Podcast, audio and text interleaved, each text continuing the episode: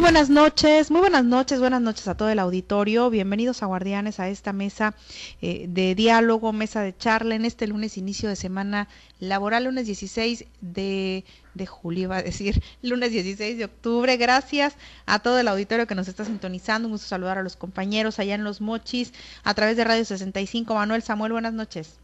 feliz Navidad de una vez, ¿no? Casi, pero yo me atrasé, yo me fui a julio, iba a decir julio con toda la sinceridad del mundo, eso iba a decir. Qué barbaridad. Bienvenida Diana. A ver, ¿cómo estamos ahí? A ver, Eric. Con, eh, con el micrófono apagado tuyo. Yo no, no, no, no. Ahí está. Este, eh, a ver, no hay el cable. Ya quedó. ahí está, ya listo. Aquí Samuel, el técnico de lujo, es el que está moviendo los, los controles. Pero ya estamos listos, estimada Diana Bon, a mi querido Carlos Iván Orduño, allá en la zona de Ébora, aquí a Samuel Mariscal, a la audiencia en Sinaloa, México y el mundo. Bienvenidos a esta mesa conversacional participativa. ¿Qué pasó? Ahí estamos. Sí, sí, sí. ¿Sí? Bueno, bueno. saludarte, Samuel, también. Qué gusto, Diana. Ya, siéntate, Samuel. Qué, no, qué bueno a ver, que pues, avisen. Les de algo me sirven mi, mis el años, El cable eh, era llano aquí. Ah, el cable ah, de es cierto. El cable de Guamuchi, ahorita vamos a ver qué pasó, pero por lo pronto los cables aquí en los mochis todo bien. Allá están cruzados, acá bien. Después de, de todo, después de todo el el golpeteo que se escuchó perdón, y el movimiento ya perdón es eh, son gajes de programas en vivo usted disculpará amable amable auditorio es un gusto saludarte Diana y a toda la gente estamos listos acá en el mero norte Gracias. En este mes de julio. Gracias. Mira, le respira todo el micrófono yo también. Gracias. Perdón. Samuel, gracias Manuel y a todo el auditorio, Radio 65. Gracias. También en la JL 99.3. Carlos, buenas noches. Buenas noches, Diana. So. Buenas noches a Manuel Hernández, So. a Samuel, al auditorio. Aprendan. ¿Eh? ¿Qué diferencia? Aprendan a entrar así, por favor. ¿no? So. Sí, eso Para que le otra. batallamos, le batallamos, pero lo logramos. siempre institucional el buen Carlos Y gracias a todo el auditorio de la Bella 104.9 allá en Culiacán y a todo el auditorio también aquí de la GES 104.7 FM y 610 de amplitud modulada. Pues iniciando semana, eh, compañeros, con el tema de la vacunación, eh, comentar que, pues, eh, bueno, el secretario de Salud eh, comentaba que a partir de mañana va a iniciar la campaña de vacunación contra el COVID y la influenza en todo el estado de Sinaloa. Esto lo comentó en la semanera. Así que pues ahí está ya el inicio que mucha gente estaba esperando que llegaran, bueno, no sabían qué pasaba con las vacunas, si había, si no había, pues ya no hay duda, son Abdal Abdalá y hay también Sputnik. Así que son 134 mil dosis las que hay, van a empezar por edades. Se, la primera, Abdalá, fíjense, va a aplicar a niños mayores de 5 años y la Sputnik solamente a partir de los 18. Entonces, pues estas dosis hay que aprovecharlas para quienes no les hace falta, sobre todo algún refuerzo, y para los que ya lo tienen, pues que también aprovechen, porque recordemos que hace unas semanas pues había mucha especulación sobre el tema del coronavirus si nos íbamos a volver a encerrar, hasta los comercios ya estaban pegando de gritos de que no estaban en condiciones, cuando afortunadamente las vacunas y las campañas de vacunación previas pues han hecho su trabajo, compañeros, y, y afortunadamente aquí estamos. Fíjate, Diana, que, que tú dijiste una cosa muy, muy razonable, y yo lo platicaba hoy con el doctor Lim Zavala, eh, Víctor Manuel Lim Zavala, es el jefe de la jurisdicción sanitaria número uno de aquí de, de Los Mochis, y me decía eso que tú estás señalando. Eh, y, y lo comentabas previamente eh, entre nosotros sobre el tema de la incidencia que hubo ahora en, en septiembre, el repunte que Sí. hubo de COVID-19 entre los niños, particularmente las medidas que se tomaron, Diana, eh, que fueron eh, inmediatas, eh, volver al uso de cubrebocas en algunos, eh, en algunos aspectos, en algunas eh, situaciones, a la eh, medida de higiene que ya se estaban, eh, se nos habían olvidado y que había que retomarlas. Y me decía, y esto permitió bajar la incidencia del COVID-19 en ese segmento poblacional que son los niños. Creo que funcionó, me dijo el doctor, el doctor eh, Lim Zavala, y cabe señalar, Diana, que antes de la del COVID mañana, hoy arrancó contra la influenza en el estado de Sinaloa y mañana será influenza COVID. sí hay Sí, que recordar las dos. hay que recordar además que ya va a cambiar el clima no ya, ya, ya se va a poner más fresco el ambiente Como hoy. Va a empezar a hacer frío, bueno, hoy hizo bastante calor, pero Mucho, se supone que estamos eh, ya en el otoño, se espera, ¿no? Que lo normal, vaya, es que después de mediados de octubre eh, o, a finales de este mes empiece a refrescar el ambiente, eh, aunque bueno, ya el clima está tan loco que que no se puede predecir, pero es lo, lo normal, eh, por llamarlo de alguna manera. Eh, a lo que voy es que con el frío obviamente repuntan las enfermedades respiratorias, se bajan las defensas y bueno, es mucho más probable que seamos víctimas de algún contagio, ¿no? Tanto de COVID como de influenza. Por ello es muy importante el tema de reforzar los esquemas de vacunación. Yo sé que mucha gente tiene cuando menos una dosis, la mayoría por lo menos tiene dos de coronavirus. Pero pues es importante eh, el refuerzo. Y volvemos a lo mismo que hemos dicho, pero que creo que es importante reiterarlo porque mucha gente lo sigue pensando, el hecho de sacarle la vuelta a las vacunas que no sean Pfizer o, AstraZeneca o laboratorios más conocidos, pues ni modo, es lo que hay, eh, literalmente es lo que hay. Y yo creo que si están aprobadas pues es por algo, ¿no? Y más vale utilizarlas, aprovecharlas, que se nos están poniendo a disposición para, para protegernos, porque como vimos hace escasos, eh, escasas semanas, pues eh, el, el, repunte de contagios siempre es una posibilidad. y además también me parece a mí que hay que ponerse las dos vacunas porque no sabes qué es lo que te va a dar, si influenza o te va a dar COVID, porque los, los eh, síntomas son prácticamente iguales, son, son muy parecidos, entonces pues más vale tener las dos, las dos vacunas. Y algo me parece a mí importante y que hay que eh, señalar es la negativa que hoy eh, eh, se hizo pública que dio la Comisión Federal de Protección contra Riesgos Sanitarios a la vacuna AstraZeneca contra el COVID-19 y es que la COFEPRIS le negó el registro sanitario a la vacuna para su distribución y aplicación en México precisamente por este que no se actualizó la vacuna, es decir, este no se actualizó para las nuevas cepas y además también por eh, que la aplicación podría generar trombosis o este síndrome de Guillain-Barré, entre algunas otras cosas. Entonces me llama mucho la atención esto, sobre todo porque pues recordemos que esta vacuna pues fue una de las que se envasó aquí en México, ¿no? Sí, que aparte, eh, pues eh, precisamente eso eh, Carlos, la gente pues no, no está muy confiada de ni siquiera de ni de Abdalá ni de Sputnik, ¿no? Que ya lo hemos comentado en otras ocasiones. El día de hoy ha sido un comentario muy puntual la líder del CITEM donde dijo, bueno, le preguntamos y ahora sí van a aceptar la vacuna que les den porque pues recordemos que renegaron mucho todo el sector magisterial cuando les dijeron que se iban a vacunar, se me fue el nombre de la que le pusieron al sector magisterial, ahorita me voy a acordar, pero fue ¿Cuál? La... la... que le pusieron en su momento. Sí, sí, la primera. Era eh, la China, era, era China. No, era Cancino. Cancino y que pues no, no funcionaba y, pero ahí está el sector magisterial es cierto muchos fallecieron pero también muchos otros que estaban vacunados con otras o que no habían alcanzado ni siquiera vacunarse eh, fallecieron. Y dijo sí sí es que tienen que aceptar es el exhorto que les hacemos para que se vacunen con la que les den porque están aprobadas por la OMS y aparte eh, también eh, señalar que bueno aunque no estén actualizadas pero no les van a hacer ningún daño algo que me llamó mucho la atención es que en el módulo cuando yo me apliqué la vacuna ahora, el, el agente llegaba y preguntaba este, qué vacuna era.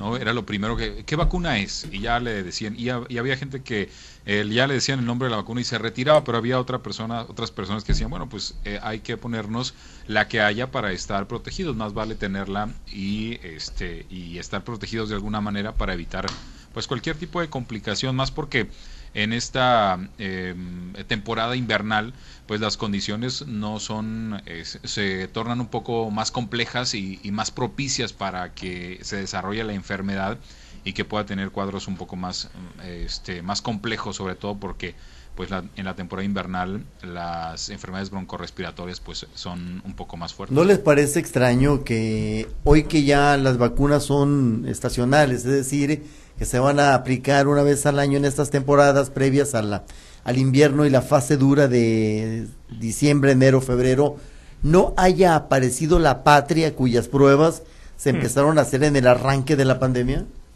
Sí, sobre todo me parece a mí que... Nunca va a pues, llegar esa vacuna. Eh, no, no, ya no llegó. Fue... Me parece que se les complicó eh, seguramente no han de haber encontrado la gente este, que quisiera aplicarse la vacuna en, el, método de prueba y pues obviamente eso no generó las no pero sí hubo Carlos sí hubo fase de prueba para sí, pero era, son varias son varias pruebas, son varias fases de prueba. Primero son con un grupo reducido, luego ya con un grupo más grande. Son son es, eh, son varias pruebas las que se hacen oh. y Ahora, y, seguramente pues el, se vio truncado o se ralentizó el proceso para la aprobación. Yo no quisiera pensar mal, yo Carlos, no quisiera irme a los extremos y pensar que las pruebas no salieron como el sector salud y el gobierno federal que querían que saliera. Eh, alguna razón poderosa hay para que la patria no haya sido la vacuna que a los mexicanos no debían de aplicar en esta etapa de COVID-19 estacional. Es decir, alguna razón poderosa hay detrás, alguna explicación que no nos han querido dar. Yo creo que hay una explicación clara sobre esto. ¿Pero cuál es? Lo endeble que está nuestro sistema em, eh, para la generación de este tipo de tecnología médica. Es decir, nuestro país no tiene las condiciones para, para crear eh, su propia vacuna. Es decir, países con menores condiciones económicas, este, con menores condiciones este, de infraestructura, lo lograron, lo pudieron hacer y México no y yo creo que ahí es ahí es donde está me parece el problema. Entonces, es más grave no, aún es una prioridad en este país que no ha sido no fue no, fue una prioridad, tener las condiciones para crear nuestras propias vacunas, nuestros propios insumos médicos. Y a pesar de que hay mucha gente muy bien preparada. Sí, efectivamente. Entonces yo creo que ahí es donde está, donde se desarrolló el problema. El gobierno creyó que podría realizarlo eh, y al final, pues, el no tener ese sistema este, que le permitiera avanzar, pues, eh, terminó por ralentizar el proceso o simplemente, pues, eh, pausarlo, dejarlo en stand-by. Pero ahí, se pero se unen varios factores, mi querido Carlos. A ver, recursos económicos suficientes, capacidad de los científicos encargados de buscar eh, la fórmula adecuada que permita a esa vacuna o que le hubiera permitido a esa vacuna competir con las AstraZeneca, con la Pfizer, con la Sputnik, con la Abdala de Cuba, es decir, son varios aspectos que debemos de analizar, porque no se trata de justificar nada más que no se pasó la prueba, no, vamos más allá y es más grave aún que la comunidad científica o no haya podido lograr la fórmula exacta para una vacuna que nos permita hablar de que México está en ese rango, en ese ranking de países que pueden producir su propia vacuna, o peor aún, que ni dinero haya habido para lograrlo. Yo creo que fue además también porque como no, no solamente es tener el dinero y hacerlo, me parece, sino además también pues se tienen que tener las condiciones y si no las tienes en un laboratorio, porque si no tienes cómo producirlas, si no tienes, si no se conoce, si no se tiene experiencia en los procesos, eso también genera que en una condición en la que quieres que la vacuna salga lo más rápido posible, no lo vas a lograr porque el, no, tienes la experiencia para hacerlo. Y entonces eh, eso también influye muchísimo porque no es solamente que le metas lana o, o, que digas aquí está el dinero y aquí está la base de la fórmula para que ustedes la desarrollen. Entonces, ¿a quién pusiste a desarrollar una vacuna? Yo creo que no tenemos como país las condiciones, no es quién esté o quién o quién eh, esté a cargo del proceso. Yo creo que el país no tiene las condiciones. Además también aquí influyen muchas otras cosas que tienen que ver con pues las farmacéuticas, que a lo mejor este si tú como, como gobierno no tienes un, un, espacio adecuado para esto, le pides a una farmacéutica que te ayude y si no te quiere ayudar, pues entonces ahí se complica todo. Pero también están batallando mucho para que la gente acudiera por el tema de las pruebas. Sí. Porque se empezó también, eh, Diana, a, trabajar sobre esa vacuna, la llamada patria, eh, inclusive hasta con una dosis de falta de seriedad. Cuando ya teníamos encima la pandemia, cuando ya estaba la AstraZeneca, la Pfizer, países que sí se preocuparon por producirla y distribuirla al mundo, se empezó a hablar en México de la vacuna patria pero no era un tono que hubiésemos deseado los mexicanos de que me inyectara confianza en lo que estábamos haciendo. Yo miro más allá la situación y la veo más grave. Una comunidad científica con falta de apoyo.